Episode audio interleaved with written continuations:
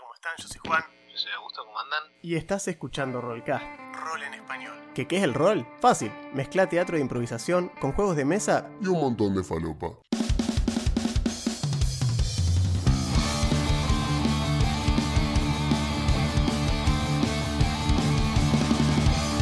Pasá y sentite como en tu casa. Vas a escuchar análisis de sistemas, builds de personajes y muchísimas Tal vez demasiadas, dirían algunos. anécdotas, referencias fuera de lugar y de las cosas que nos gustan. Somos hijos de nuestra generación y ya estamos viejos para ocultarlo. Elegí un lugar alrededor de la mesa y tira iniciativa que ya arrancamos.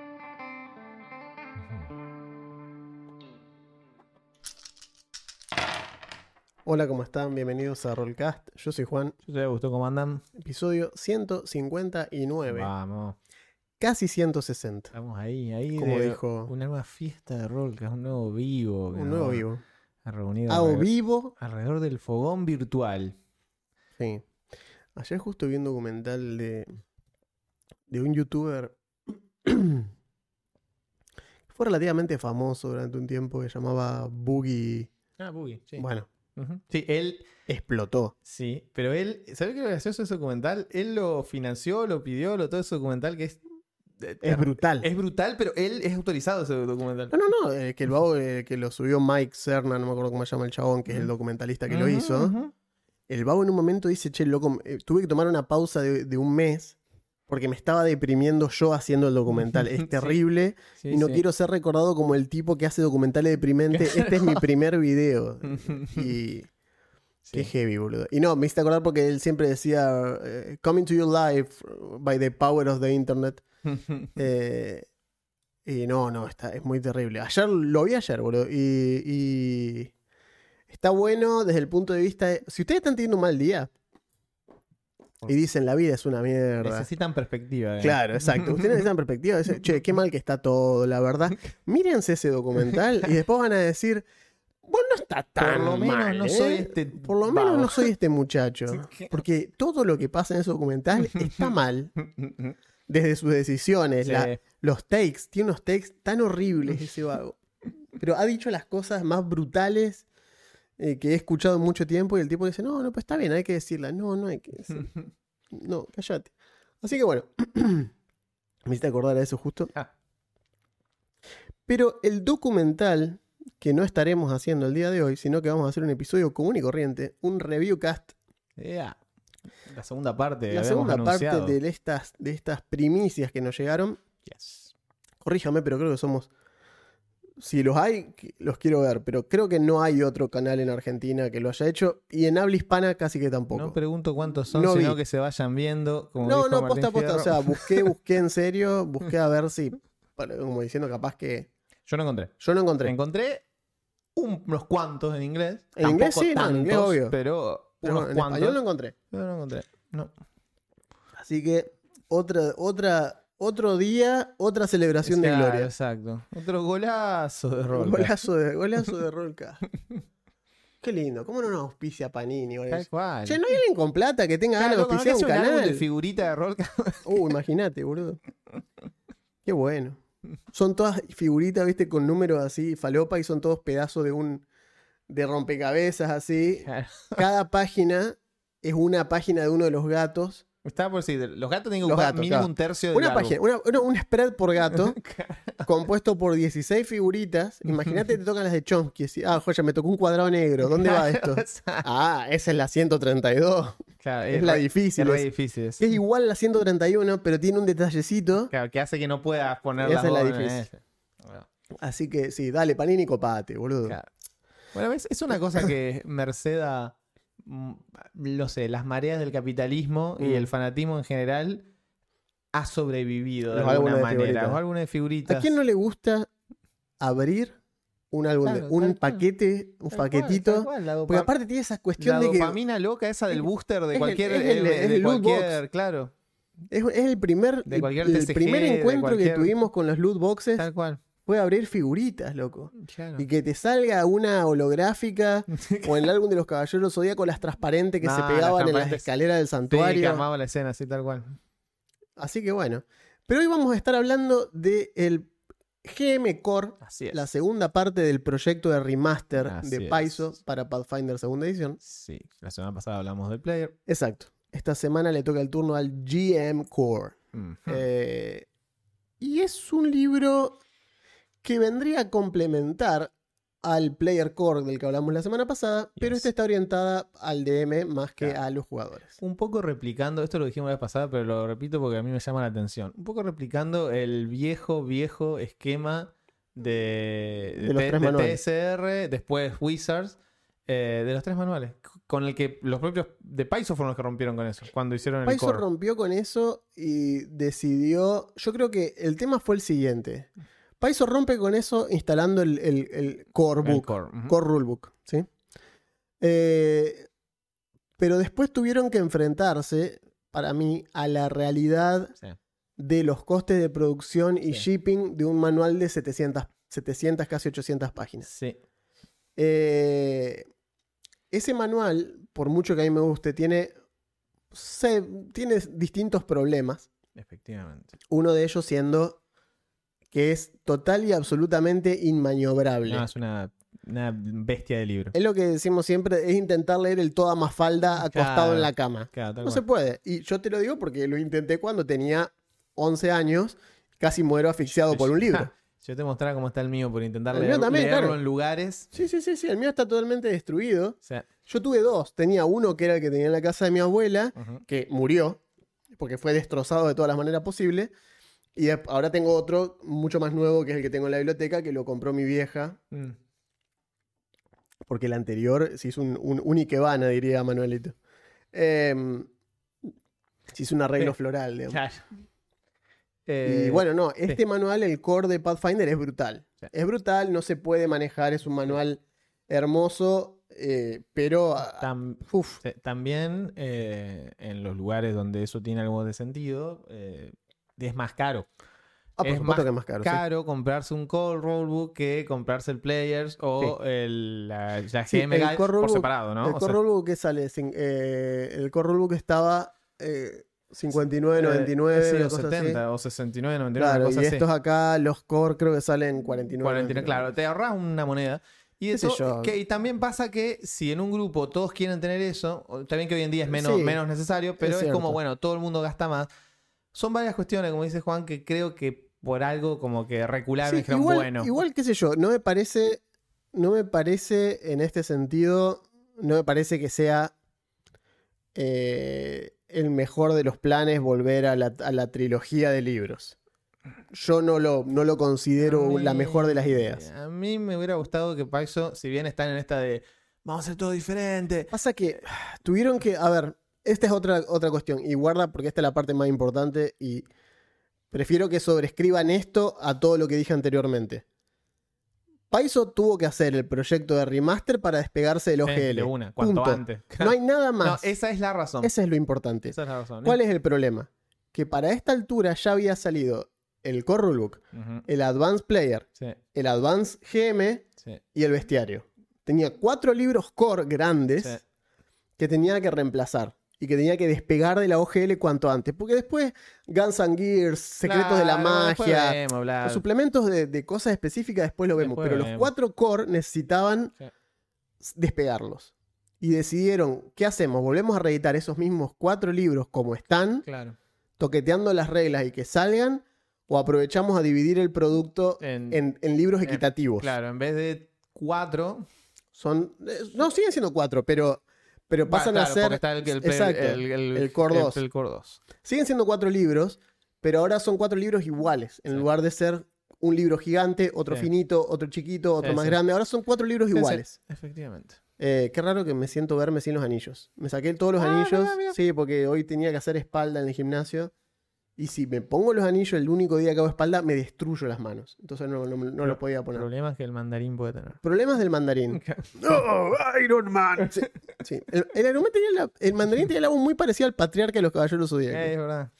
Eh, la cuestión es que entonces tuvieron que despegarse de esto. Y esta fue la mejor forma. Y tiene sus cosas. Sí, sus bemoles. Recuerdan que el año, pas- el año pasado, no, el episodio pasado, comentamos lo del Player Core. Dijimos que hay cosas que fueron removidas. Por ejemplo, Yes. toda la parte de cómo dirigir. Claro, no está más. Eso no está más en el Player Core. ¿Y dónde estará? Está en este. Claro. Toda la parte.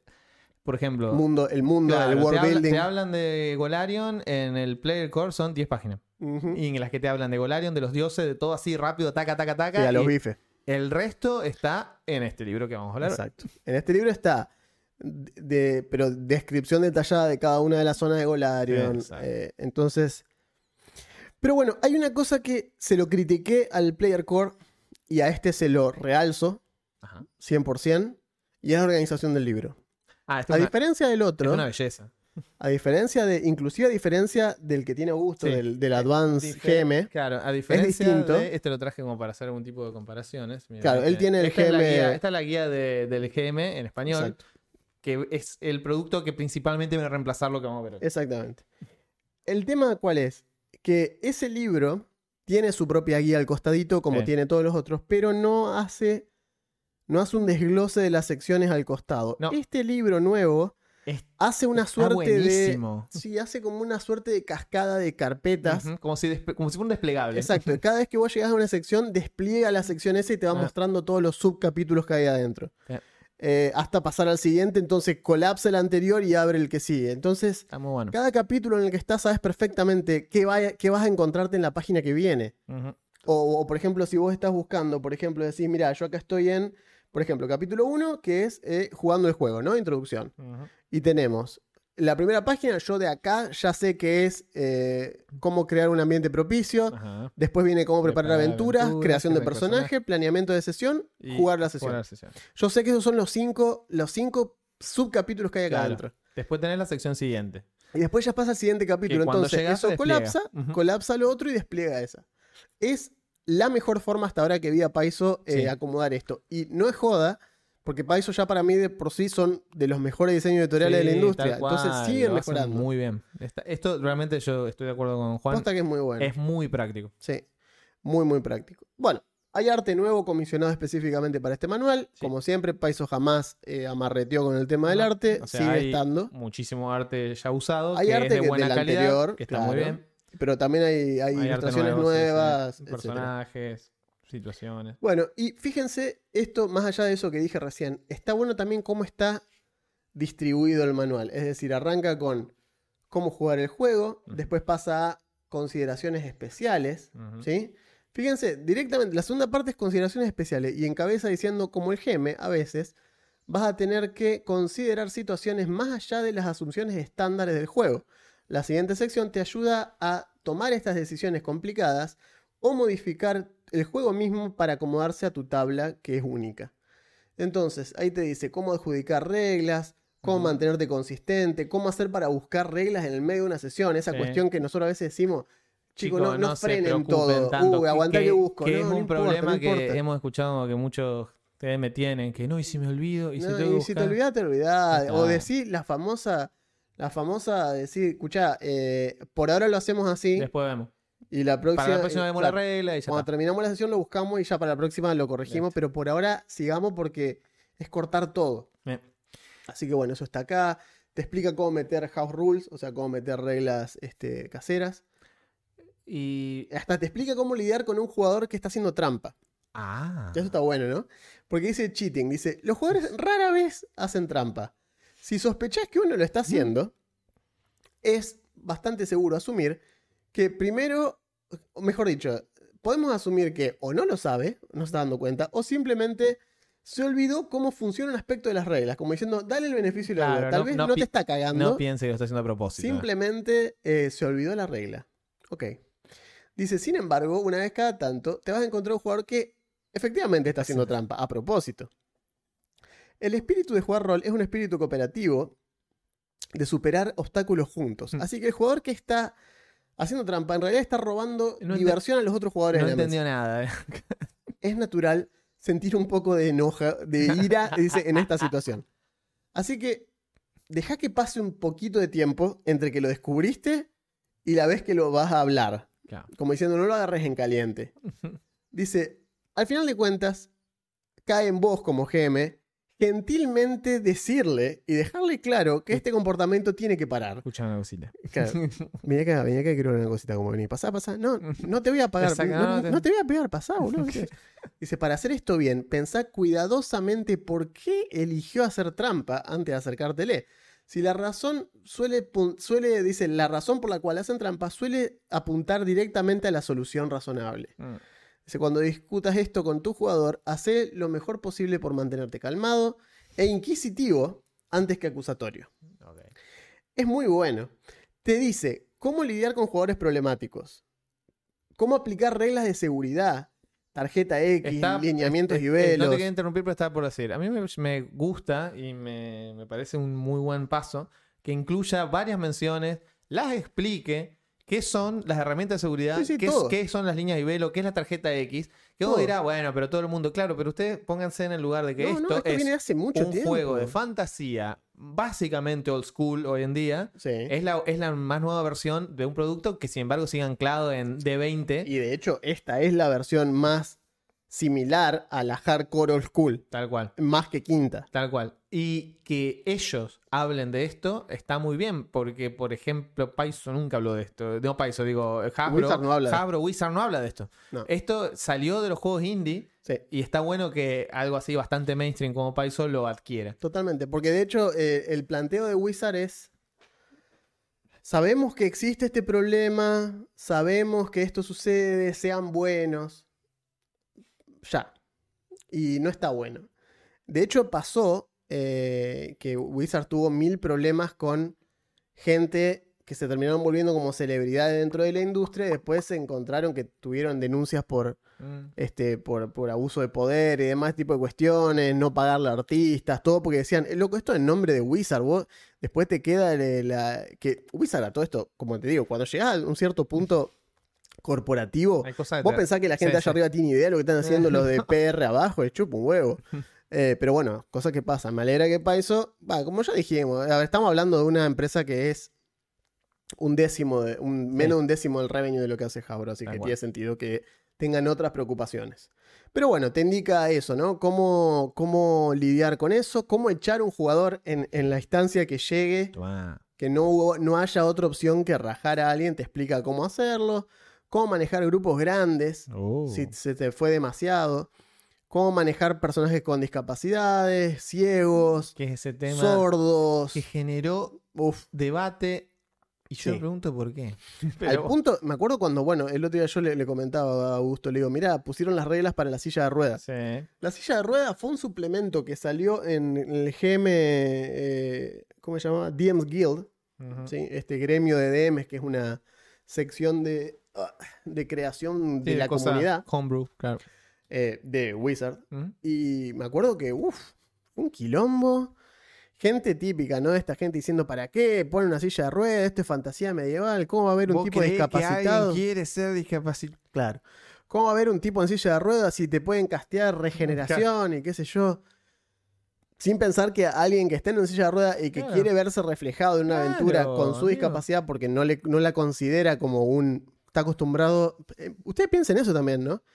Si vos tenés a alguien que está de toda su vida en esa situación y para él es su naturaleza y es lo natural y es como él experimenta la vida y dice quiero jugar un personaje lo más fiel posible a mi experiencia real, Claro. ¿por qué el tipo dice, uh, me tengo que imaginar cómo debe ser caminar, saltar, en lugar que por él le sea mucho más fácil interpretar sí. un personaje que tiene su movilidad? Porque a nivel rol le debe dar cuestión, a ver, es el mismo motivo por el cual yo intento interpretar personajes parecidos a mí y no suelo irme demasiado porque me tengo que meter en un terreno que no conozco y tal vez, qué sé yo, la gente que tiene una discapacidad como ser ciego o ser este sordo, lo que sea, prefieren tener las herramientas para poder interpretar un personaje con sus capacidades. Claro. Y chao.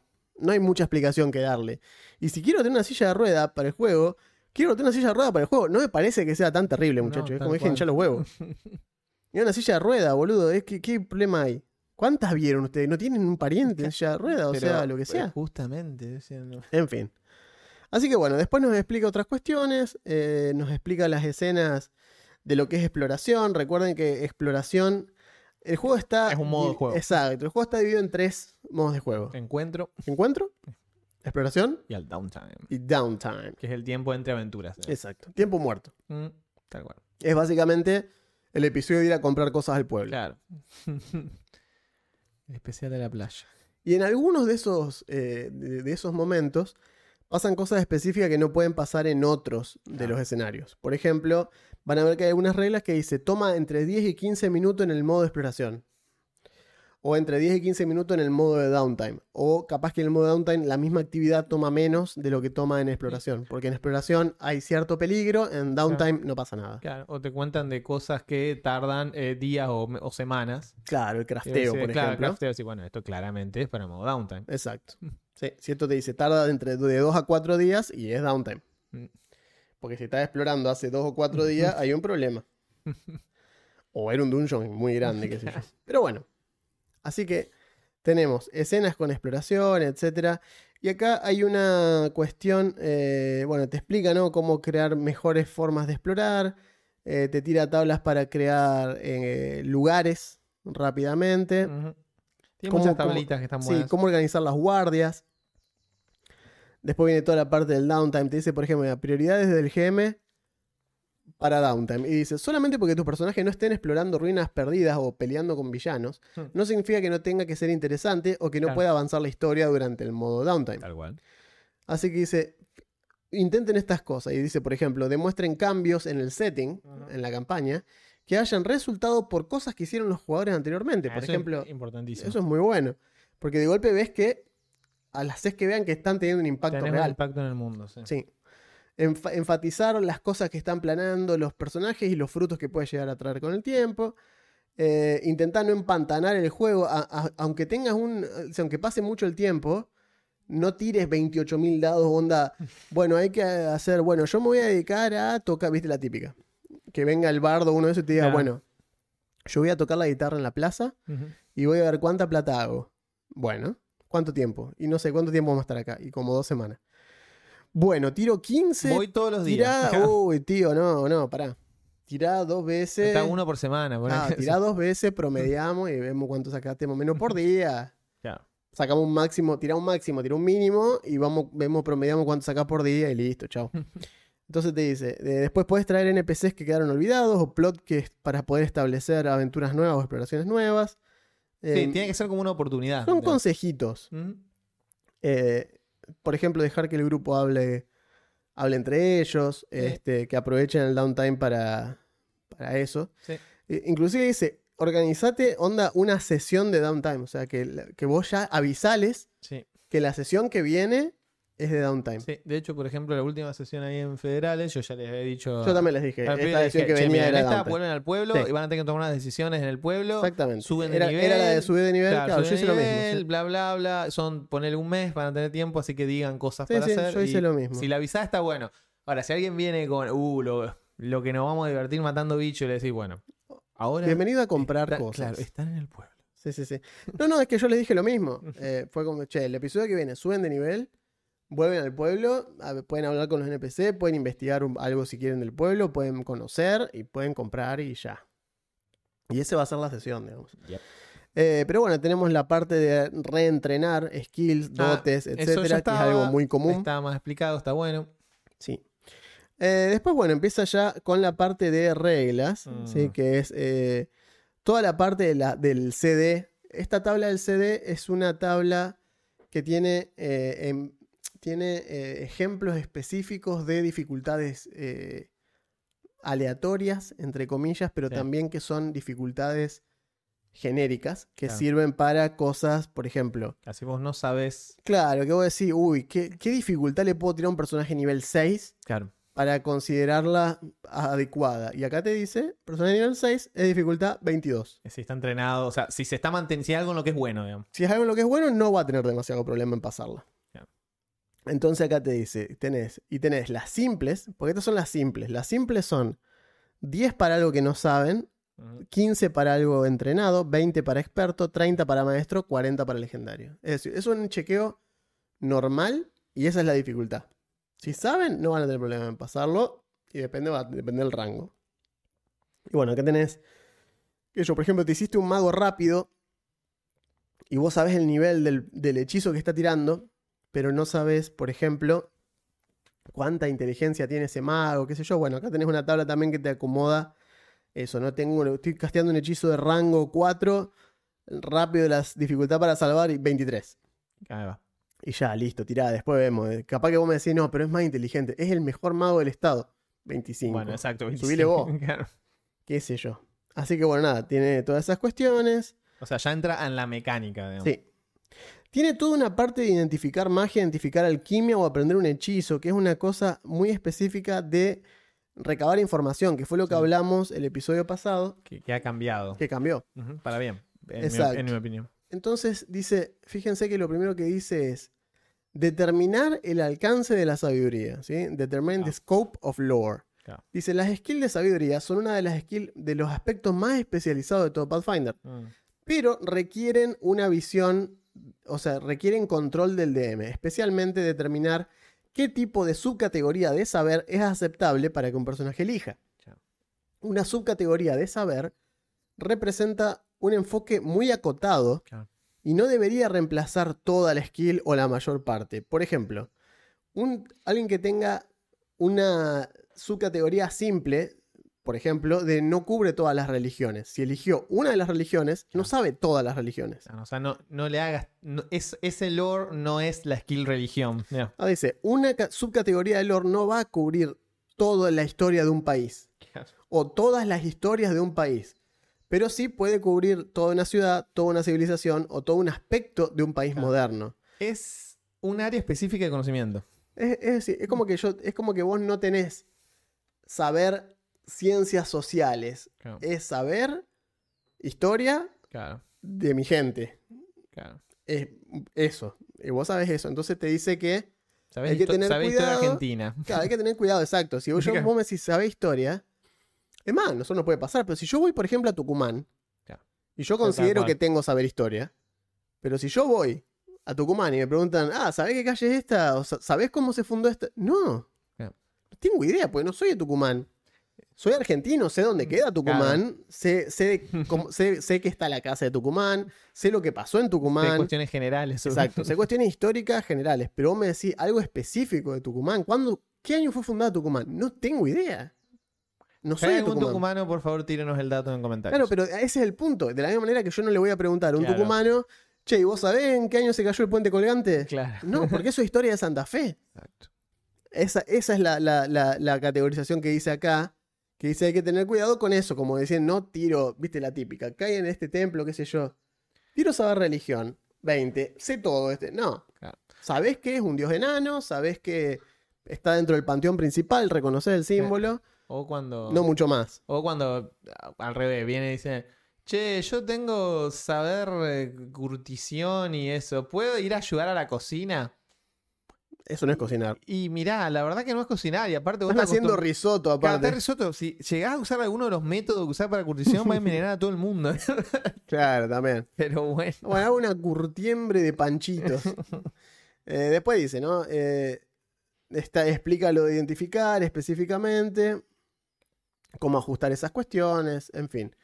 Eh, y lo que dice ahí, ¿no? Para cómo saber si no tenés la skill específica, cómo a, a- a usar una skill alternativa. Por Sí. ejemplo, esto que decíamos del ejemplo de Tucumán, siguiendo con eso. Acá dice, ¿qué pasa entonces si yo necesito saber eso de Tucumán, pero no tengo ese saber? Bueno, tal vez puedo usar una skill aledaña o que, me- que yo pueda charlar con el DM, porque para eso cambió reunir información. Claro, exacto, para el tema de hacer una pregunta. Entonces yo agarro y digo, bueno, como no sé de este tema, y no voy a sacar de la galera conocimiento de este tema, voy a ir a la posada local o voy a ir a la biblioteca del pueblo y voy a usar algún skill social para charlar con él y preguntar y averiguar. Averiguar. No queda otra. Porque al fin y al cabo sigue siendo reunir información. Reunir información no es sacar información de la galera hasta que algo se pegue. No, no funciona así, digamos, es eso. Y bueno, después te explica que para identificar criatura y conjuro ya es un poco más específico, no podés inventar tanto. No. Y es como que te dice, y mirá, Hasta te sugiere qué skill usar para qué tipo de claro, acá te criatura. dice, por ejemplo, para aberraciones, ocultismo, para animales, naturaleza, para bestias, arcana, para celestiales, tira religión y así. En fin, todas las criaturas tienen su tipo de cosa. Y acá tiene una consideración para los recabar información, reunir información. Dice, usa el siguiente consejo. ¿Qué es? Dice, para el- la información básica referida a reunir información, típicamente es- tenés que intentar responder esta pregunta con una oración que incluya nombre, tipo de categoría, tipo y categoría y algún tipo de contexto básico. Tiene un montón de libertad. Claro, si la pregunta es, por ejemplo, se encuentra un bicho, entonces, ¿qué es ese bicho? ¿Qué es eso? Claro. Entonces, el ejemplo acá dice, dice, esta estatua representa a Shelin, la rosa eterna, diosa del arte, belleza, amor y música. Punto. Este mercader es Bogart, un humanoide anfibio que parece, es un Bogart, dice, un humanoide anfibio que parece una rana. Ah. Entonces te estoy diciendo, ¿qué es? Y ya, digamos. Esta letra está marcada como que viene de Magnimar, una ciudad-estado en Varicia famosa por sus monumentos. Eh, Tenés un poquito de contexto, tenés un poquito de Claro. info. Esta magia, este, este hechizo es un Geas, un ritual que hace que una criatura haga una acción. Entonces te estoy diciendo, ¿qué es? Te estoy dando contexto y te dando una breve descripción. Nada más. Nada más que eso. Entonces dice redirección. Dice, podés hacer sugerencias al jugador si se parece que se chocaron con algo que no les va a servir para nada. Entonces dice, si O- ellos... o si hay no una pre-. Claro, si vos sabés qué es lo que te quieren preguntar, pero no se están dando cuenta cómo hacer. Dice, ayudalos, guíalos a que te hagan la pregunta correcta. Para mí, por eso eso que lo dijimos el, el episodio pasado, para mí ese es el gran triunfo del cambio de, de- de recuperar conocimiento, Claro. es que es una conversación. Sí. Y lo hicieron, eso es de, de, no sé, de, de juego narrativo. Es muy indie, muy indie. Es muy indie y está Sí. re bien. Es decir, che, ¿qué, qué quieres saber? Bueno, yo quiero saber esto. Bueno, preguntá, fíjate. Es más, tiene una, toda una cuestión específica que dice, porque ellos hacen mucho esta distinción de decir, estos consejos son para dirigir, Ah, sí. estos consejos son para dirigir aventuras prearmadas. Y es cierto y es relevante, porque acá dice, por ejemplo, detalle de aventura, dice, las aventuras publicadas normalmente incluyen pedacitos de información que los personajes pueden aprender Claro, si usan reunir información. Un jugador no necesita preguntar la pregunta perfecta, claro. simplemente podés redirigir eso y darles esa información extra que Ya- viene con la Ya que campaña. están preguntando, tirar Claro. un centro que sea útil, digamos. Se supone que no está- no esto, esto no es un invento tuyo, hay como ciertas cuestiones Claro. específicas que son así, entonces si la pegan, dales la info. Y dice general contra único. Dice algunos elementos como criaturas o ítem tienen una cuestión específica entre el concepto general y el individuo. Por ejemplo, un pirata no es lo mismo que Tessa Fairwind, la reina huracán, Mm. o un mazo no es lo mismo que el mazo de cuentos horrorosos, qué sé yo, que es, un- es como el, es el mazo de muchas cosas de este manual. Sí. Dice, cuando un jugador intenta eh, tirar, recabar información, déjalos elegir si quieren preguntar por la categoría general o por la persona única. Claro. O sea, o por esa cuestión específica. Y de ahí en más, determinar la dificultad. Lo cual está bueno porque te dice, ¿entienden? Ese es el tema. Entonces, si vos decís, che, ¿quién es la mina esta?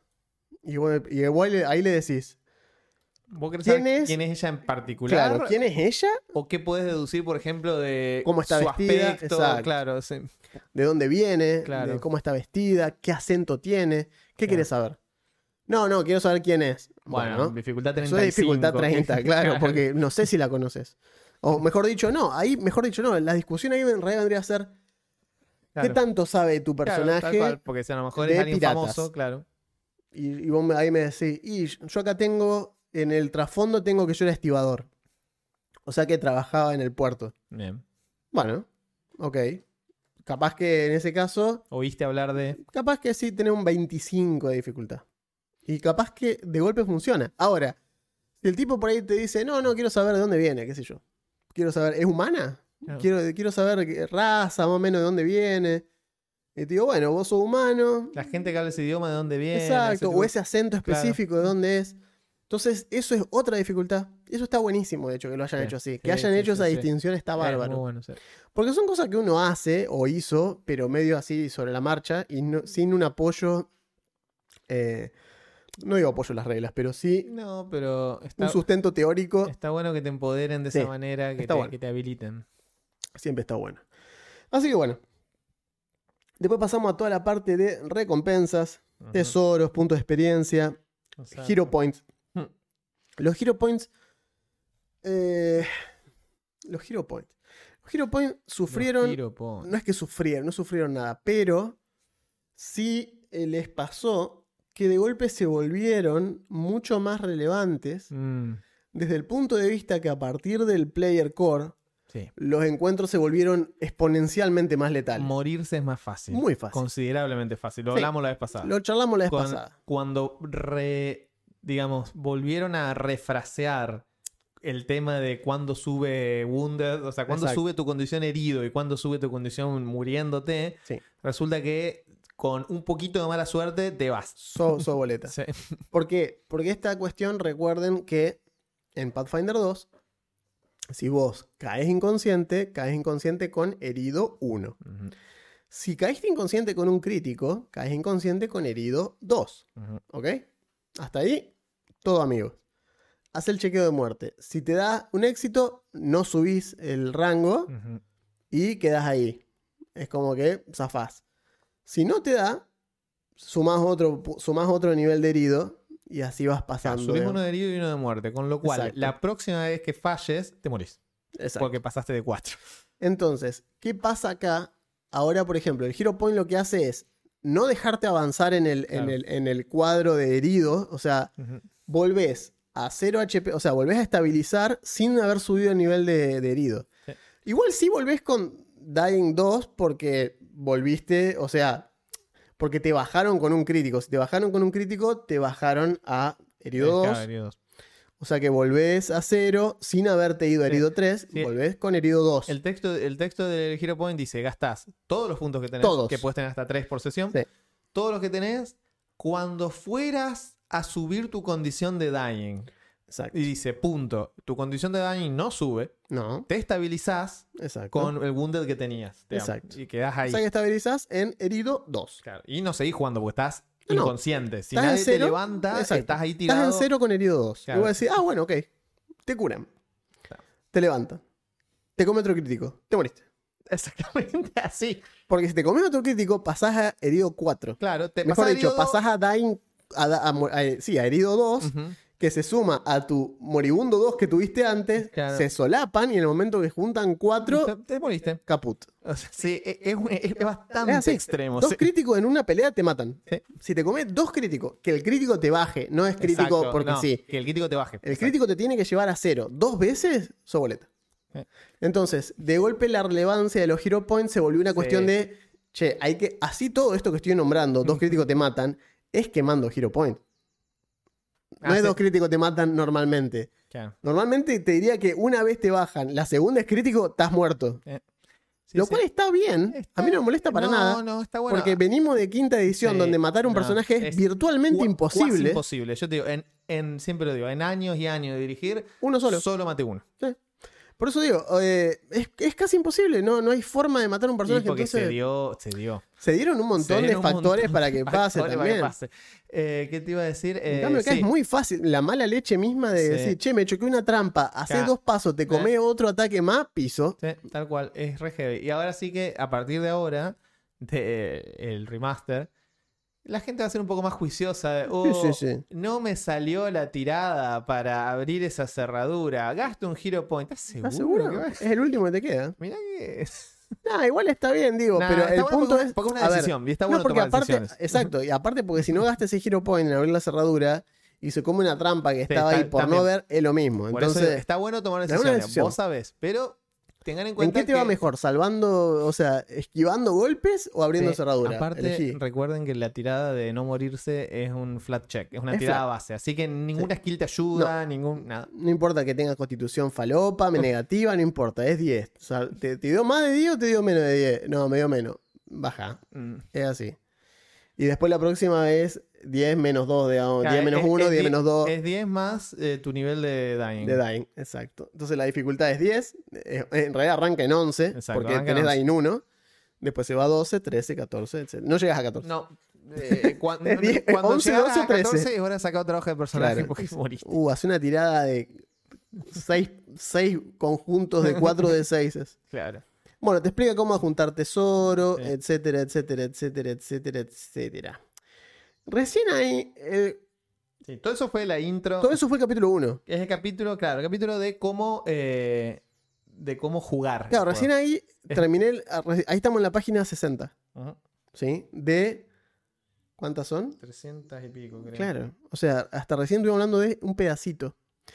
Así que bueno, vamos a, a- a, este, a esquimear más las partes que vienen, pero para que se den una idea, vamos a empezar a hablar de las cuestiones que Sí, ahí viene la parte en la que te ayudan a construir tu aventura. Construir, eh, construir una campaña, construir una aventura, construir un encuentro. sí, Estos son Toda la parte de construcción, secciones construcción de básicas de, manual de DM. La tiene, los tenía en quinta, los tenía el Sí. GM anterior. de 3.5 De- está. sí, siempre te, te explican así, ha ido evolucionando con Cómo el encontrar tiempo. diseño, cómo encontrar diseño, cómo diseñar encuentros. Claro, Eh, es muy bueno. cómo diseñar encuentro, cómo diseñar aventura, cómo Claro. diseñar eh, entornos, peligros, criaturas, ítems, mundos. Cómo, re- cómo resquinear cosas, Sí. cómo robar eh, tranquilamente para que para tu, tu campaña, digamos. Está la parte, mete cuatro páginas apenas de reglas alternativas, saca algunas Ah, de las que estaban Eh, antes. Eso quería comentar, porque eso es algo que a mí me gustó muchísimo del, Del anterior. del anterior. El anterior tiene como 10 Sí. paquetitos de reglas alternativas. Entre ellas, estamina, Sí, cómo usar es- los hero exacto. points, Está etcétera. Stamina, por ejemplo, que ahora acá no está. No, Yo entiendo que no esté porque eh, Starfinder 2 eh, no lo va a tener. exacto. Entiendo que dijeran, che, Stamina no está más. Sin embargo, siendo una regla, una variante, eh, ¿quién, te, ¿quién me va a prohibir que ponga Stamina? Simplemente lo sacaron. Pero bueno. Después tenía, por ejemplo, modos alternativos de construir los atributos de tu personaje, que acá no están. Eh, por ejemplo, en vez de eh, que todo arranque en 10 y modificar, tenías la compra de puntos, tenías Sí, tirando de dados, armar. las clásicas, que no, no están acá, no desaparecieron completamente. Eh, y después sí tenía algunas que, por ejemplo, algunas están repetidas, que están muy bien. Ah, estaban las versiones Las que simplificadas. quedaron son las más populares, básicamente. Quedaron las más populares, pero desaparecieron un par que, bueno, había, por ejemplo, variantes de alineamiento, desapareció porque no hay más alineamiento. Exacto. Eh, salieron las versiones simplificadas de, de las ascendencias y las dotes. Sacaron las variantes de skill points, algo que estaba bueno, porque es en vez de vos ir subiendo, en vez de tener los niveles de, de, de, profi- ¿cómo es? de competencia, distribuías puntitos de una manera más 3.5 si querías, podías mm, tunear un poco más. Eh, pero bueno, salieron algunas, en eso se, se aplanó un cachito. Acá te- hay una sección que a mí me gustó, que es eh, cómo convertir criaturas de los manuales de primera edición. Ah, eso está muy bien. Eso Entonces, bien. Recuerden eso que primera edición llegó hasta el bestiario 8. Sí, sí. O sea que hay una cantidad brutal de cantidad criaturas. de cosas. Entonces, si vos querés convertir, acá te explica, te dice que no vayas tan textual, que hay cosas que hay que ajustar, te explica cómo hacer un par de cosas, etcétera. De las. Eso estaba en el libro anterior. Está en el anterior, De sí. las variantes que quedaron, que son, como dijo Juan, las más populares, tenés la de. Ah, esta es muy interesante. Están los dos. Es la de la progresión automática de bonificadores. Ajá. ¿Qué significa eso? Que el juego, Pathfinder 2, eh, toma en cuenta para la curva de dificultad estándar que los personajes van a conseguir los ítems mágicos para cierto nivel y le van a poner las runas, unas runas determinadas a Ajá, cierto sí. nivel. Y para cierto nivel van a tener un más uno, y en otro nivel van a tener un más dos, y en tal nivel van a tener un más uno a la CA.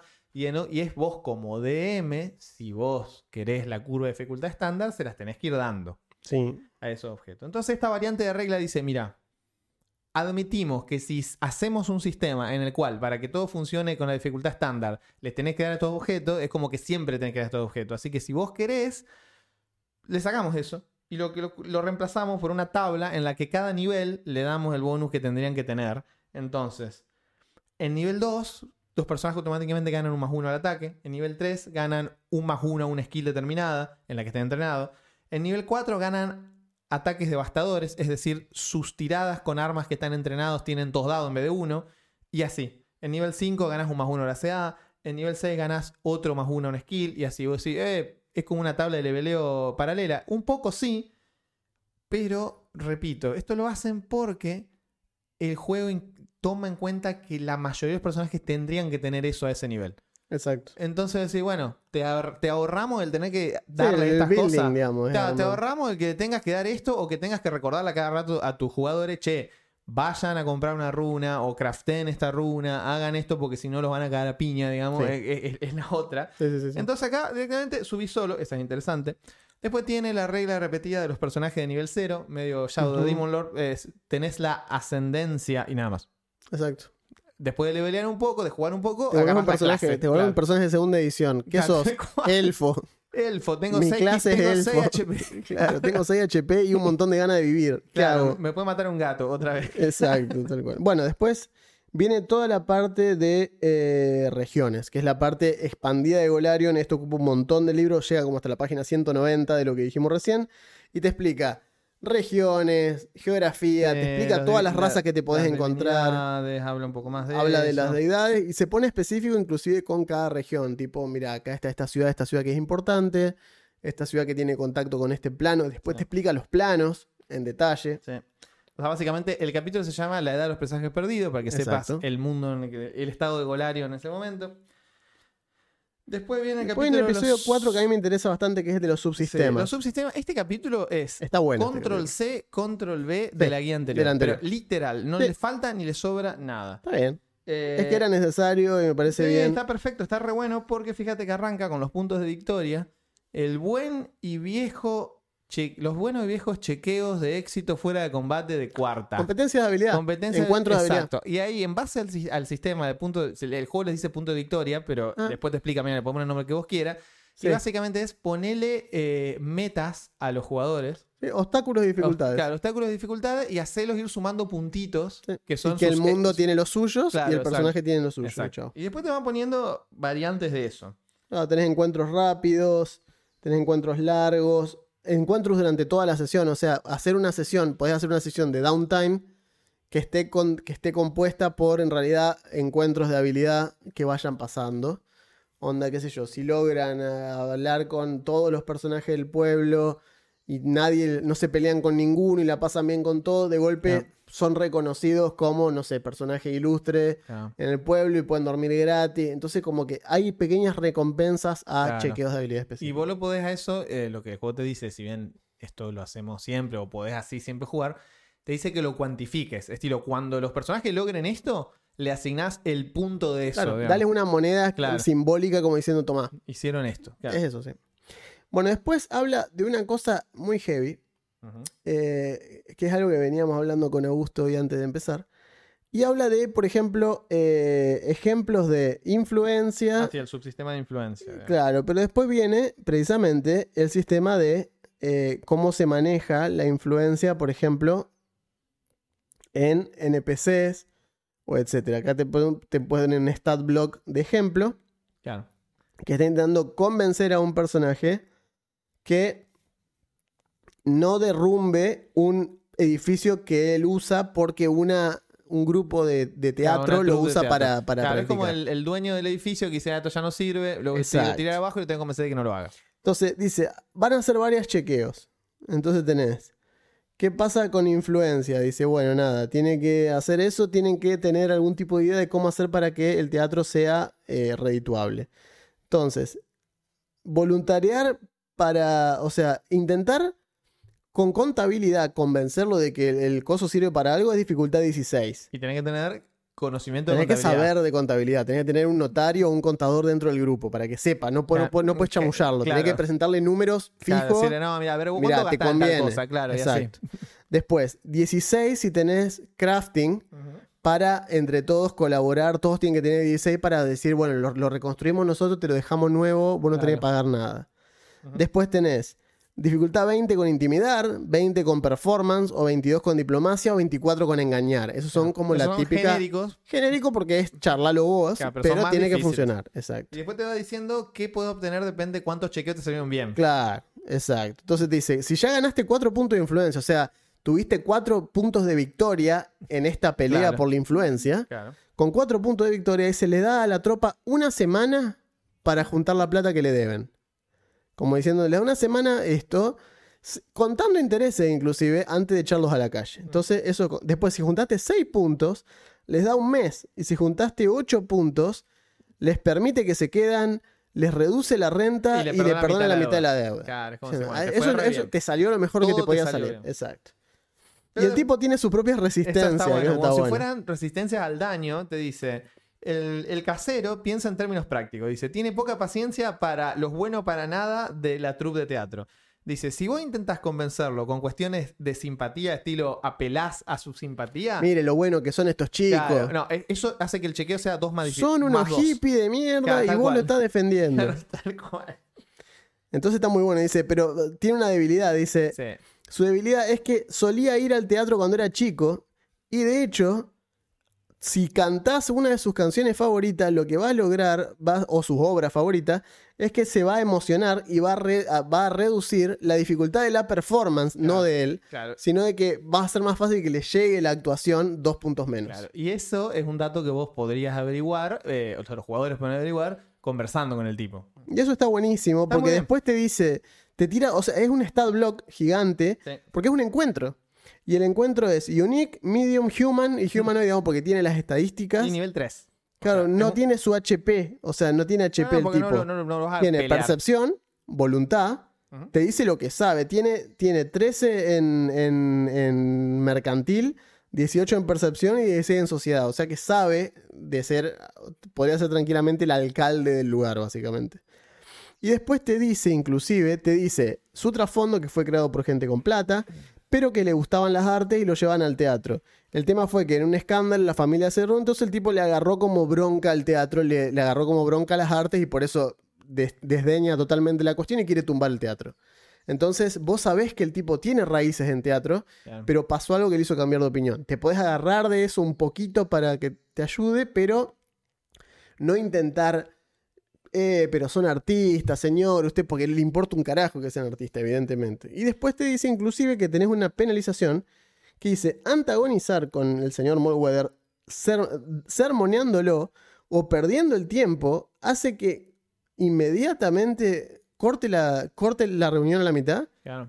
Reduciendo el número de encuentros a dos en lugar de los tres que sería normalmente. Tendrías tres asaltos para intentar convencerlo. Si le rompes mucho la guinda, lo dice, no, bueno, ¿sabes qué? Mirá la hora que me toque ir, chau. Si arrancás boludeándolo, ya te va a mandar a la mierda de una. Entonces está bueno porque te plantea todo un encuentro. Esto es una sesión. Mm, Esta, todo esto del viejo este es una sesión entera de convencer al viejo, digamos. Es genial. Está muy bueno. Así que está muy bien, eso me gustó mucho. Después tenemos un sistema de investigación Sí. para descubrir, eh, en la, pa- para que la party descubra algo que Sí. necesita saber. Persecuciones, infiltración, clásico. Infiltración también. reputación. Bueno, estos son todos muy sistemas muy similares. Cómo hacer un duelo. Ah, los duelos está bueno porque tiene movimientos especiales para es los más duelos. como, es- bueno, ¿querés convertir tu coso en un, en un Fire Emblem un rato? Bueno. Eh, Después está los Hexploration. liderazgo, Hexploration. La Hexploration es un subsistema que te hace dividir el mundo En hexagonito. en hexágonos. Cada hexágono es un pedazo de territorio que toma un tiempo. Esto es un, Es un subsistema. Es un modo de juego mm, tan viejo como Sí. D&D. O sea, Exactamente. es una de las formas en que se exploraba antes. Después, bueno, vehículos, etcétera, etcétera. Montón de datos falopita. Capítulo 5 es tesoro. Nada bien. Claro, tiene, tiene algo que la otra no tenía.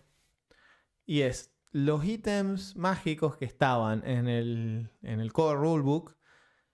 sal- salieron del Core Rulebook, no están en el player, están acá.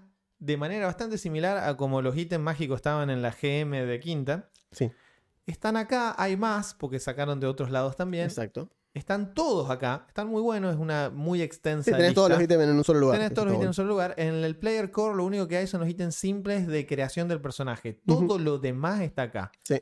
Hay una novedad en cuanto a mecánicas que son unas runas que le puedes poner a los, Los escudos. escudos. Eso es nuevo, eso no estaba. Es nuevo, es nuevo. Y es nuevo y tiene un buen motivo. Porque ustedes saben que en Pathfinder los escudos explotan. Sí, se rompen. Si vos bloqueás suficiente cantidad de golpes con tu escudo, el escudo se rompe. Y uno dirá, bueno, pero para eso está el escudo. Sí. Pero ¿qué pasa si estás bloqueando con tu escudo de tirar bola de fuego? Que sirve más tirando bola de fuego que parando espadas. Entonces lo que solía pasar, y es lo que dijo Paiso, que por eso tomaron esta decisión, es que la gente que tenía un escudo específico, o sea, un escudo único, que son estos que, por ejemplo, escudo de, de escudo de contrahechizo. Hay escudos que reflejan hechizos, por ejemplo. Y ese escudo no lo va a usar para parar espadazos porque tiene una duración, o sea, tiene una durabilidad, que si se acaba, se rompe. Y se rompe el ítem, no importa Sí. que sea mágico, se rompe y pierde las capacidades y no se arregla. Entonces, las runas, que es lo que dice Augusto, estas runas específicas para fortificar, antes se podían tirar solamente en escudos que no tuviesen un modificador único. Es decir, vos podías agarrar un escudo de madera Claro. y llevarlo a más 5, más 6, lo que vos quieras. Pero el escudo de reflejo de magia era siempre el escudo de reflejo de magia. No era nunca más uno, no era nunca más dos, no era nunca nada. Era el escudo ese, porque es único y a las cosas únicas no le podía subir el nivel. Claro. Bueno, ahora sí. Hay runas específicas, entonces lo que hace es, vos tenés este escudo que te gusta mucho y que te parece copadísimo para tu personaje, bueno, usalo, tomá, acá tenés esto, Claro, son, mejoralo, es lo mismo. son runas de refuerzo que le suben la durabilidad, los hit points, el umbral de rotura, o sea, lo vuelven mucho más duro justamente para hacerlos durar. Porque antes era como, como dijo Juan, solo podías mejorar los escudos eh, que no tenían magia. Sí, Está, está muy bien. Bueno, hay una parva de ítems muy buena. muchísimo, sí, hay mucho. Muchísimos de todas las categorías, porque insisto, no hay casi ítems en el Pleasure, en el Player No, no hay Lo más. único que hay es esto, Lo básico, lo básico para. Lo único que están en el player son los packs Claro. de aventura. Las cosas que puedes tener en nivel 1 cuando Nivel creas uno. tu personaje. Ya está, después el resto está todo acá.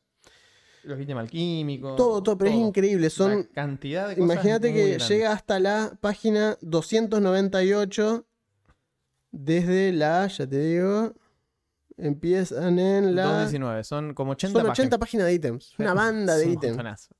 Y después de ahí encima pasa a los artefactos, que son más ítems. Claro, tal cual. Pero que son ítems inteligentes, como por ejemplo la Seritial, que es la espada de Seren Rey. Mm. que te explica, no es una espada que habla y te da. No, es la espada de. de- de- no, me- no sé si, si- si es de Yomedae o de Seren Rey. Pará. Es como, Es la espada es como de. Lula, la espada de David el Bárbaro. No, es, de- es de porque te da. Fíjate lo que te da. Ah. Es una espada que te da dos habilidades. Te da. Porque tiene, tiene conciencia, tiene inteligencia. Entonces la espada tiene saber, tiene lore y Yomedae más 29. Ahí va. Y tiene Son Sí, sí. más 29. Claro. O sea, conoce sabe- a su enemigo. Conoce a su enemigo y a su, a su deidad, a su dueña y a su enemigo a más 29. Entonces es la espada que usaba Yomedae y listo, y tiene todas sus cosas. Y es una espada toda envuelta en pergamino sagrado. Porque Entonces, nada. Warhammer. Exacto, porque Warhammer. Bueno, ítems malditos, bla, bla, bla, Arte- reliquias, artefactos. todos artefactos, etcétera, etcétera. Que también, o sea, siguen siendo ítems. Siguen siendo ítems. Siguen siendo ítems. Infinitas variantes de ítems. Después tenés regalos. Los gifts son Ah, dones. Los dones, exacto, son gifts. Los gifts son es como los favores, o sea, depende de quién de dónde venga el gift, es básicamente de dónde viene ese, o sea, ese poder son básicamente eh, cosas imbuidas que suelen estar metidas adentro del adentro de básicamente tu personaje o algo que lo activa y que te lo da, por ejemplo, esto es un Piénsenlo más bien como el Hades, es cosa que te dan los dioses. ¿Viste cuando Claro. aparecía Poseidón y te dice, eh, sobrinito? ¿Viste que Poseidón es así? Y te dice, ah, bueno, estoy- escuché que estuviste hablando con tu viejo. Bueno, mandale un saludo. Tomá, ahora cuando le pegas a un enemigo lo empujás contra la pared. Claro. Básicamente es eso. El, el sistema es. Las reliquias son un tipo de ítem que puede escalar en nivel, que Ujú. va. Esto lo habíamos dicho alguna vez. Sí. Que va. Va subiendo de nivel y va Son ganando como los esos ítems- dones. Sí, son, es una cosa que Pathfinder había hecho. Matt Sí. Mercer lo toma Ujú. eh, para su campaña en. No por nada, la campaña de él está hecha en Taldore. Taldore Ujú. es, es una de las regiones de Pathfinder 1. Yes. No es específicamente así, él le cambió el nombre, pero Taldore está basado en donde él jugaba la campaña, que era Pathfinder 1. Entonces, él tomó reglas de Pathfinder 1 que estaba dentro de ellas, estaba esta, la protoidea para esto, que era esta cuestión. Tenés un ítem mágico, el ítem mágico va avanzando. Cosa que Quinta lo hace en Fishban. Recuerden que lo hablamos en Fishban- y era un buen toque. Era un buen sistema, porque era, ¿qué pasaba si dejo esta espada en esta guarida del dragón durante mil años? La espada aprende cosas. Eventualmente la espada se va volviendo progresivamente más mágica. Tal vez gane una conciencia, porque tal vez era la cueva de un dragón de Oropel aburrido y prefirió imbuirle magia a esta espada y que la espada empiece a hablar.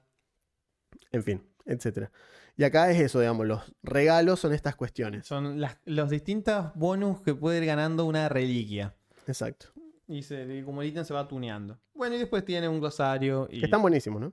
Sí. eh, y ahí. Hablemos de las cosas que Y como llegando al final, el libro termina, dijera Musto. Sí, claro. Hablemos del elefante ausente Exacto. en, en la sala. No tiene la lista de NPCs. No tiene galería de NPCs. No tiene galería de NPC, que es algo que a mí me pareció brillante Sí. de la, del libro anterior. La mayoría de los manuales de, de- de este estilo, cuando vos estás apuntando a un DM nuevo, es muy útil darle una ayudita de este estilo, como diciendo, acá tenés ejemplo de tabernero, Sobre, ejemplo de guardia del pueblo. sobre todo eso en lo que los DM novatos suelen hacer agua y se preocupan. Decir, Sí, hola, bueno, la típica. La party, hay millones de memes al respecto. La party decide hablar con este tipo porque de repente les pintó. Sí. Y es como, el borracho del pueblo. ¿Cómo son los stats del borracho del pueblo? Ay, yo que sé. ah, Si no tenés cintura, Claro, tal en ese momento necesitas alguien o algo que te tire un centro. Y para eso solía estar la galería de NPCs. Mm, Que era básicamente eso, era esta cuestión de decir, bueno, eh, no sé bien lo que está pasando, pero aquel manual dice que por lo general el alcalde tiene esta cantidad de carisma, esta inteligencia, bla, bla. O Y- mejor dicho, la otra. Me le hago el malo a uno de los guardias del pueblo. Claro. Ok. Y buscás y el manual te dice Town Guard. Y el Town Guard suele ser nivel 1 o 2 y no hace mucho más que eso, pero es un combatiente apto. Claro. Y si el mago va a prepotearlo, se va a comer Claro, un. y se va a comer un- ponele, y tiene una habilidad en la que llama a la guardia y vienen más y cosas así que a lo mejor a buen momento no se te ocurren. O pero capaz que sabe hacer ataque de oportunidad, que es va. algo que solamente pueden hacer los guerreros. Ahí va. Qué bueno, En que está- fin. qué bueno que está el ataque de oportunidad que no sea universal. Es acá. genial, Está me encanta. bueno. Es una de las cosas más lindas Sí. porque hace que eh, dotes como Sentinel no- nunca hubiesen funcionado, digamos. Esa cuestión. Somos el club de anti-sentinel. Anti-Sentinel, boludo, totalmente. Eh, pero bueno, eh, bueno, de hecho ya vamos a llegar a los guerreros, pero Sí. los guerreros son hermosos Sí, en Pathfinder es- 2. Es, Es uno de los pocos sistemas en los que yo digo, qué lindos son los qué guerreros, qué buenos están los son, guerreros. Son lo, son, lo mejor, son los mejores en lo que hacen. Son los mejores. Son todo Logan. Imagínense como hacía pe- a modo de pequeño adelante, imagínense que los tipos pueden preparar una dote cuando se, a la mañana. Como dirán, "Eh, pero eso no es lo que hacen los magos, sí. Y el guerrero en lugar de preparar un conjuro a la mañana, los conjuros que va a usar durante el día, tiene dotes que las puede desaprender y aprender una nueva esa mañana porque... Entrenó. Hoy tengo ganas, ¿sabes lo que me levanté hoy? ¿Sabes lo que quiero probar hoy? Patearle el pecho a alguien. Voy a preparar eso. Voy a preparar la Sparta Kick. Claro, está el tipo pateando un árbol a las 7 de la mañana, viene el móvil y dice, ¿qué está haciendo? "Eh, entrenando, ya, ya, ya vamos. Si, si, si hoy entramos en, en combate de Vas a ver, vas a ver. vas a ver. Exactamente, no sabes no sabe lo que estuve preparando anoche. Y arranca la pelea y le empatea la cara a un tipo, ¿viste? El chabón que siempre usa un mandoble. ¿Por qué le pateaste la cara? Ah, Se me ocurrió que estaba Claro. bueno. Está bien. Así que bueno, nada, ese tipo de cuestiones. Los guerreros son muy divertidos acá. Eh, así que bueno, nada. eh, Igual el que libro está falte la bueno. galería, sí. A ver, esto lo dijimos el, el episodio pasado y vale la repetición.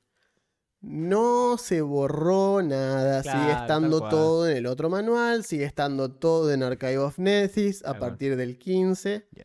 Eh, igual ahora está todo lo anterior, no es que se fue nada, ese No, es el de punto. hecho, no borraron nada. No se borró nada. El manual es, este manual particularmente, lo que sí tiene es 95,9% exactamente igual a lo que estaba en el anterior. Sí.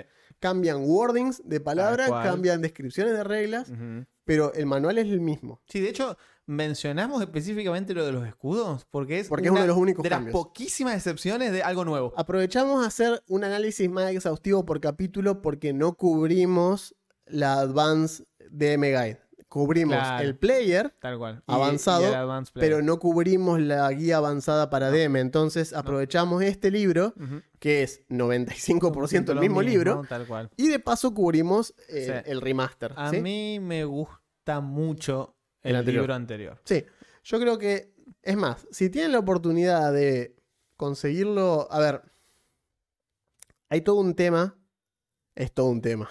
Hay todo un tema acá con el tema de los, de los DMs nuevos. Claro, que están diciendo, ¿qué, qué- qué consigo? ¿Qué, ¿Qué, qué- consigo? ¿Vale la pena que...? Mira, yo creo que si conseguís el anterior más barato, ponele, encontrás el- aquel, el, el advance, el anterior, la guía avanzada del DM, Que por cierto está en español. que está en español, que Mm. lo, lo- lo- lo trae de Vir y lo puedes conseguir. Eh, cómprate ese. Eh, y después las actualizaciones de reglas o demás, está todo en Netis. Sí. Está todo en Archive A of mí me Netty. No estás sí. perdiendo nada, digamos. No. No. es que es una cuestión de.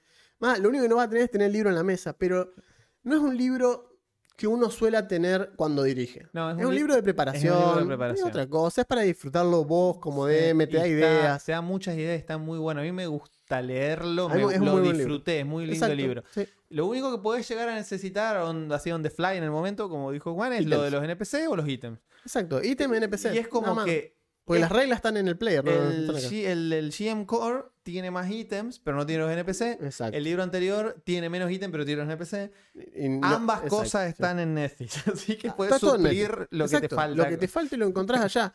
Eh, y el tema es que aparte de eso, yo creo que impone un cierto, una cierta cuestión respecto a el DM nuevo que tiene, como decíamos recién, que encarar la edición, si decide meterse ahora. ¿Qué hago? Espero hasta que termine de salir todo en agosto del año que viene. Entonces ya compro los dos Player Core, el GM Core y el bestiario. Y listo, tengo los cuatro libros nuevos. Mirá. Estos libros, como dijimos a un principio, no se hacen, primero, no cambian la nomenclatura de la edición, lo cual hace que sea todo retrocompatible. Y vos podés elegir si usar las reglas nuevas o no, a menos que estés jugando juego organizado. Claro, en cuyo caso Van las reglas nuevas. elegir. Pero ¿por qué hace esto Paiso? Porque parece una, ya, ya lo dijimos al principio, pero parece una cuestión caprichosa, pero hay que remarcarla.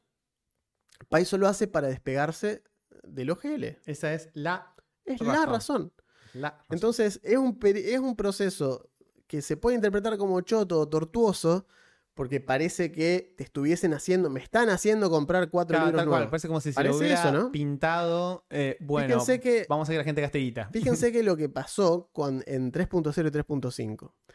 3.0 a 3.5 fue una debacle. Eh. Porque salió 3.0 y no habían pasado ni tres años Claro. que Wizard dice, hola, esto es 3.5, reemplaza 3.0 Tal cual. y no es el mismo sistema. Se Solamente se, mantuvo un ustedes- poquito. Ustedes se quejaron y los escuchamos. Acá tienen el nuevo sistema. ¿Y qué hago con lo otro? No sirve más. No, no sirve más lo otro. Tirar posta, Tiralo. literalmente. El manual de. Vos, fíjense la cantidad, y esto hagan la prueba. Busquen en Marketplace, en Facebook, busquen manual DD 3 de tercera edición. ¿Sí? Y van a ver la cantidad de manual que van a encontrar. Y cuando ustedes pregunten, siempre pregunten, ¿es 3.0 o 3.5? Si el manual está a un precio decente, barato inclusive, Es les va a decir 3.0. es 3.0. Bien. Y son iguales. Porque ese es el engaña pichanga más choto que tiene. Que vos lo ves de afuera, son el mismo manual.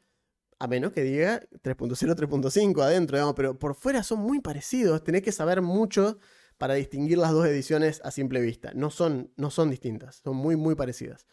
Esto no es el mismo caso. Acá vos podés seguir jugando con los libros anteriores y no comprarte absolutamente nada y va a estar todo bien. A lo sumo, si querés suplir una regla especial, te fijas en Netis cómo la arreglaron. Y es más, de hecho, el otro día en el Discord estuvimos charlando al respecto, porque cubrimos el primero. Y eh, Pumpu está dirigiendo Pathfinder 2 en el servidor. En este hecho, momento. están jugando ahora, creo, sí. En este momento. El único Eh, momento en el que ni Juan ni yo podemos jugar. claro, maravillosa jugada. Claro. Eh, ellos están jugando acá y el otro día uno de los chicos hizo una pregunta respecto a eh, cómo manejar, identificar, etcétera, sí. etcétera. Entonces yo le dije, te respondo con el Player Core. Claro. El Player Core dice esto, es nuevo y dice esto. Todavía no lo vas a encontrar en ningún lado, pero esto es lo que dice el manual. Créeme, acá tiene una captura, mira, esto dice el manual. Ok. Eh, le pregunté después a Pumpo, le digo, che, ¿qué onda? Le digo, vos querés que te, si tenés alguna duda con alguna regla, preguntame, yo te paso, porque a él le gustan mucho, digamos, seguir las reglas del manual. Entonces le digo, mirá, si vos querés, yo te paso un snippet de la regla específica que quieras saber, te, te muestro cómo está hecha en el manual nuevo, hasta el 15, que lo vas a poder ver tranquilamente en Netis. Pero hasta ese momento, si vos querés preguntarme, yo te paso la que vos necesites. Me dice, no, no, mira, me dice, la verdad que no, porque vamos a seguir usando el sistema anterior. No lo vamos a, no vamos a adoptar nada Ah. del, del nuevo. Perfecto, y es su decisión. Y está bien. O sea, Su mesa, su decisión. exactamente, si los jugadores eh, están de acuerdo con eso. Ahora, si yo tuviese, por ejemplo, un fighter eh, que, que se hizo un personaje que se basa en desarmar, como por ejemplo, exacto, si yo tuviese el personaje de Caleb de, de Piedra Plaga, Claro, tal cual. yo a, eh, a, a Gastón le ofrecería aunque no le demos el- bola a las reglas nuevas, Claro. yo le diría usemos el desarmar nuevo. Que es lo mismo, pero es mejor para vos. Sí, es, O sea, es es el mismo- ligeramente más divertido. es la misma regla, pero a vos te funciona un poquito mejor. Sí. Es más, te agrego las reglas nuevas, la de re- reallocate. Eh, reallocate o reposicionar es una de las maniobras nuevas. Antes solamente existía empujar, que es sacarte al otro afuera, Ah, o sea, eh, alejarlo. alejarlo de vos. Cinco, cinco pies afuera, ¿sí? cinco pies lejos. Sí. Ahora tenemos una que se llama reposicionar, que te permite mover una criatura de hasta un tamaño mayor al tuyo Lo agarrás y lo ubicás. y lo ubicás Claro. donde vos querés. Lo cual es tan bueno Sí. que no tiene idea Sí, lo bueno sí, que es sobre eso. todo a nosotros que nos gusta el combate táctico. es tan el bueno con- poder ubicar. es lo que extrañábamos de cuarta. Claro, a ver, parate acá un toque. ¿Te acordás lo que, eh, lo que decíamos siempre? En cuarta estaba el, el, war- el Warlord, que era como un, era controller, era el, el- rasgo que tenía en cuarta, era controller. Y era eso, era un tipo que, te permitía claro, mover que unidades. Te dejaba hacer, armar las tácticas. eh. Entonces a vos te dejaba, vos sabías que el mago iba a tirar bola de fuego ahí y agarrabas a un enemigo que estaba zafando del área de efecto Claro. y hacías, no, no, metete ahí adentro. Y no es lo mismo, no es que va a generar ataque de oportunidad por haberse movido involuntariamente. No. Esto no es un ataque de oportunidad, te estoy metiendo en un área de efecto que es Claro. muy distinto a un ataque de oportunidad, digamos, Sí. porque de golpe estás físicamente parado donde no deberías estar parado. Y eso lo ocasioné yo, que lo vi venir. Eh, Vos sabés que lo pensé tanto al punto de decir, ¿sabes lo que tengo ganas de hacer? Tengo ganas de hacer una party que se llame, por ejemplo, Bandos Brothers y jugar con cinco guerreros. Ay, así, sí, y ver cómo sobreviven cinco guerreros aparte así con, podés- con curación, medicina de campo. especializarlos en cosas distintas. eh, Exacto, va a andar porque- bárbaro igual. Es buenísimo. Así que bueno, nada, estuve pensando en eso. Pero digo, porque vos me decís, no, mira, no quiero, por una, una razón perfectamente razonable, vos me puedes decir, mira, no quiero adoptar las reglas de estos manuales nuevos porque, por ejemplo, uno de los personajes es bárbaro y el bárbaro no salió en el GM Core 1. Y tiene que esperar hasta Claro. que salga el otro. Exacto. O uno sí, o cualquiera de las que no está. Cualquiera de las clases que El no está. alquimista, un favorito que no está. El alquimista no está. ¿Mm? Y fue como que, de hecho, tenemos comentarios, ya lo vamos a leer, que dicen, ¿cómo me dolió no ver al alquimista? Claro. Y sí. Pero es por eso mismo. Entonces, hubo que tomar la decisión chota de dividir eh, la cantidad de contenido clases, en al- dos, el claro. contenido de los cuatro manuales, menos el bestiario que sabíamos que iba a estar. Ahora, y escuchen lo que les voy a decir.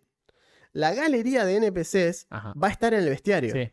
Sí, sí, sí, sí. Totalmente. Va a estar ahí. Va a estar ahí. No va a estar en otro lado. No, No, va a estar en el, en el- No, en el Player Core 2. En una jugada muy, eh, muy, como es parecida a Quinta, que tenía sus galerías de NPC Galería de al NPC. final de el DM y Bolo, por ejemplo. Exacto. Eh, y bueno, porque cumple ese rol también. El bestiario es una muestra de todas las criaturas del criaturas, plano, digamos. exacto. Entonces va a tener una sección que va a ser NPCs. Ujú. Y va a estar ahí. Y es la forma más ordenada y categorizada de hacerlo para que los cuatro manuales tengan la misma Claro. cantidad de páginas y cuesten lo mismo. Y sirvan para cosas distintas cada uno. ¿no? Exacto. Entonces, este acercamiento a tener que mezclar y volver a dividir los manuales en, en, eh, cosas equitativas para que el sistema funcione, habla de, primero que Paizo se volvió eh, un poco más abarcativo de lo que solía hacer antes y tiene más productos Sí. que antes no tenía, entonces no le hacía falta esto. Y segundo que, bueno, lamentablemente fue el manejo que hubo que hacer para poder usar la licencia de Claro, Orc. tal cual, tenía que zafar de sobre esa. todas las Pero cosas. cuanto antes, digamos.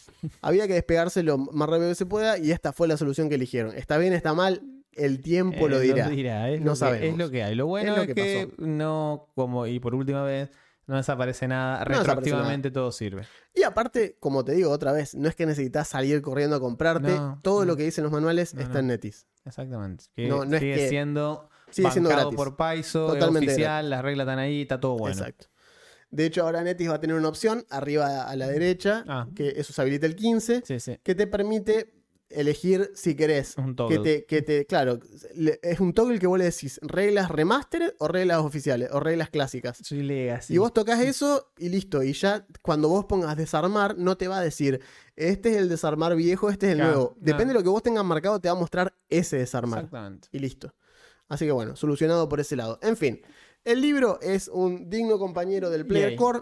Efectivamente. Tiene mi pulgar arriba. Es un buen libro, sigue estando bueno. De la misma manera que la guía avanzada del DM era un excelente es libro. Un buen libro también. Entonces, ustedes me dicen, tengo que salir corriendo a comprarlo. Si sos DM nuevo en Pathfinder 2, pero no en rol, Exacto. cómprate el nuevo. No pasa nada. Cómprate el nuevo. y ya, ya vas a tener los cuatro cuando terminen de salir los otros dos. Yes. Sí, cómprate el nuevo.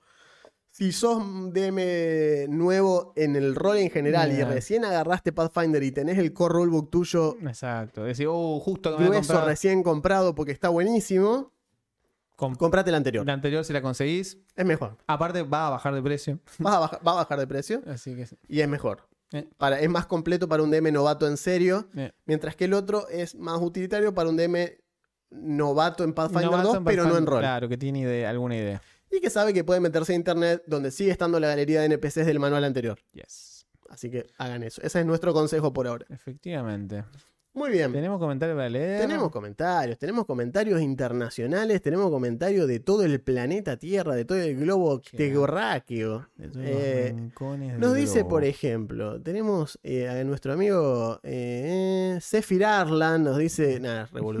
Eh, dice, no, nos comenta acá, por ejemplo, Coru. Coru, no, ¿quién es el primer comentario? Lo tiene acá, Alan Marcos, perdón. Alan Marcos dice, a mí me confunde mucho la creación de personajes primero. Es cierto que mencionan cosas mecánicas que no sabes qué gomas son. Y me quedo pensando en ese término que no conocí cuando me lo mencionaron y ya pierdo el hilo del manual. Estoy de acuerdo con esa crítica. Sí, es, Lo que mencionaron la vez pasada. Después hay un contraargumento de hay Koru, un contraargumento, totalmente. Sí. Coru dice lo contrario, que lo entiendo también. Sí. Acá dice, Super Loquendo México, nos dice. Qué grande. nos dice, me gusta mucho lo que mostraron. Lo que más esperaba era que el sistema fuera mejor explicado de lo que, que fue lo que más me alejó de la versión base. Mm. Creo que la elección de clases es buena, que puedes hacer algunas emulaciones de otras clases que vendrán en el Core 2. El campeón como un clérigo con arquetipo de luchador o al revés. Sí, Sí.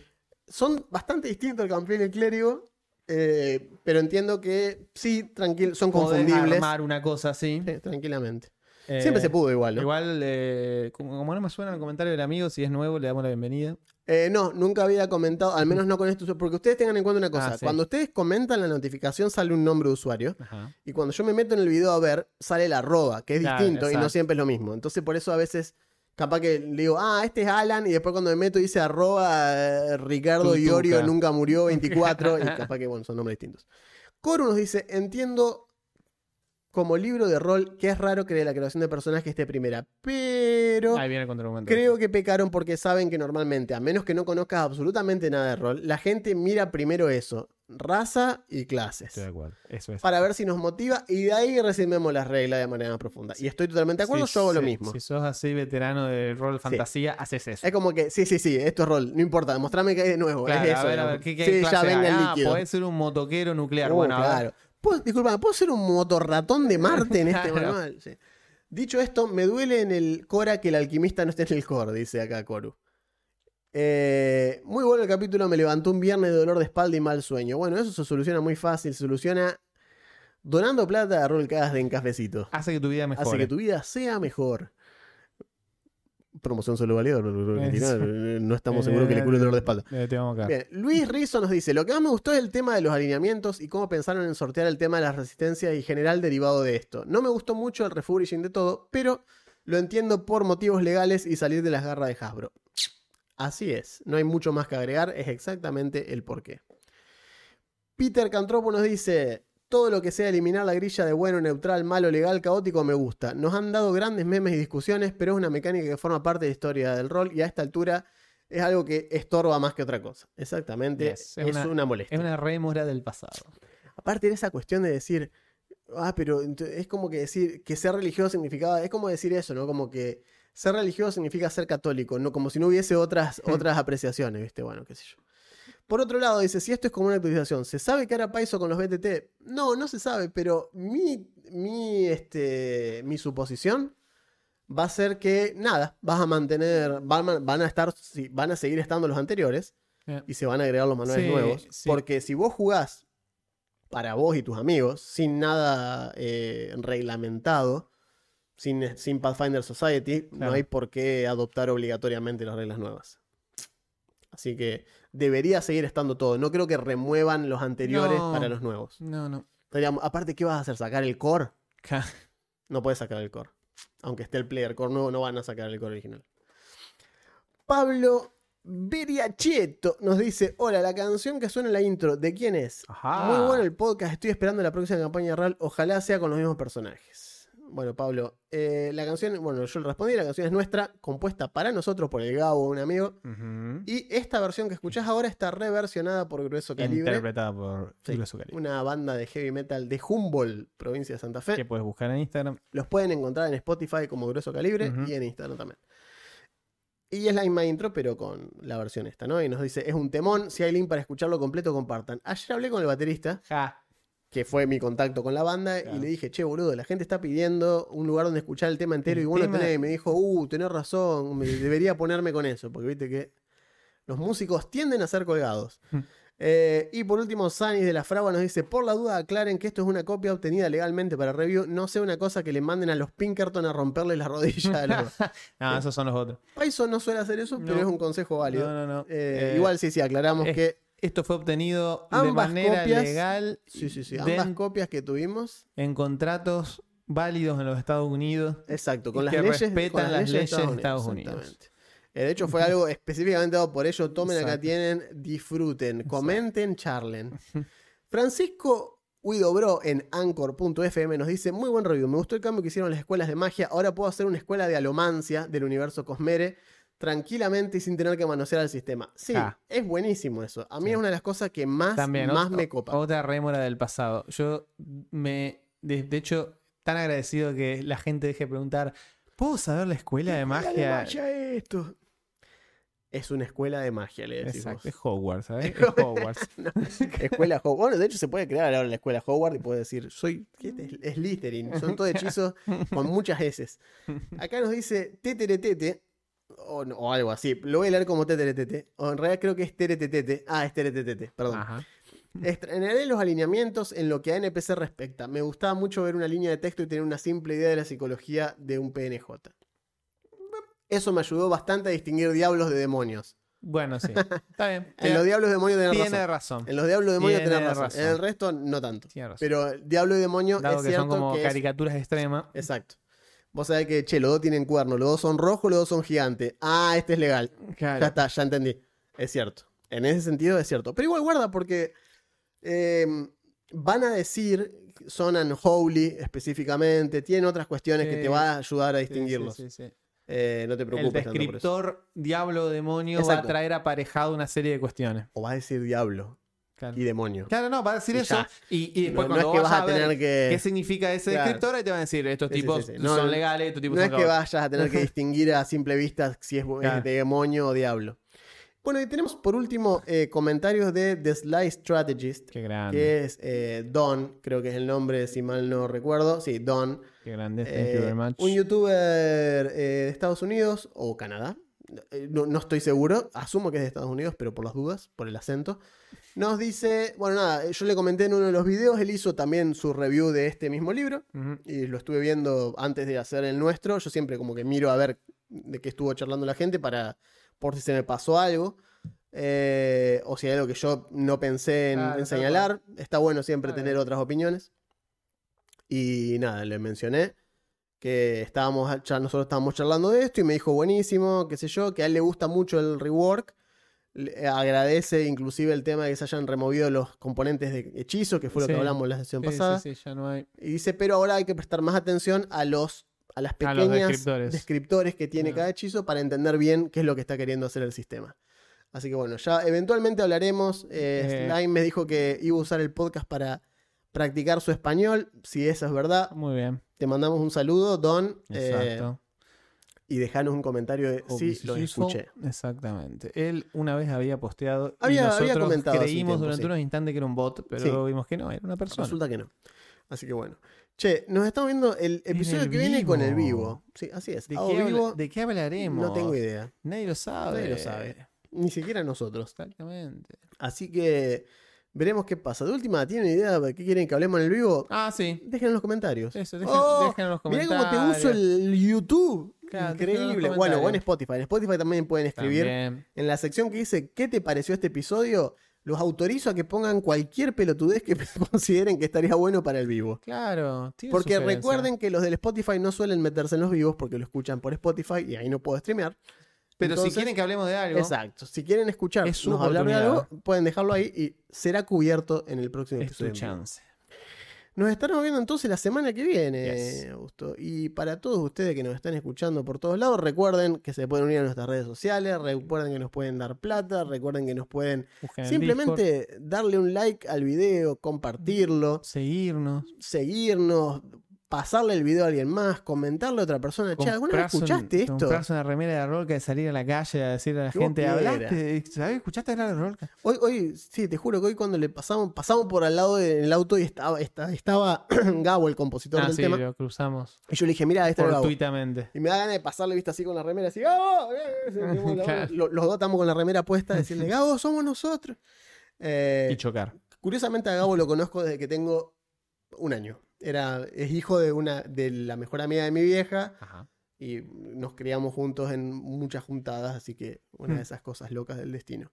Che, nos estamos viendo entonces para el vivo de la semana que viene. Yo con- atragantado me despido hasta la próxima semana. Yo soy Juan Yo soy Augusto, gracias. y esto fue Rollcast.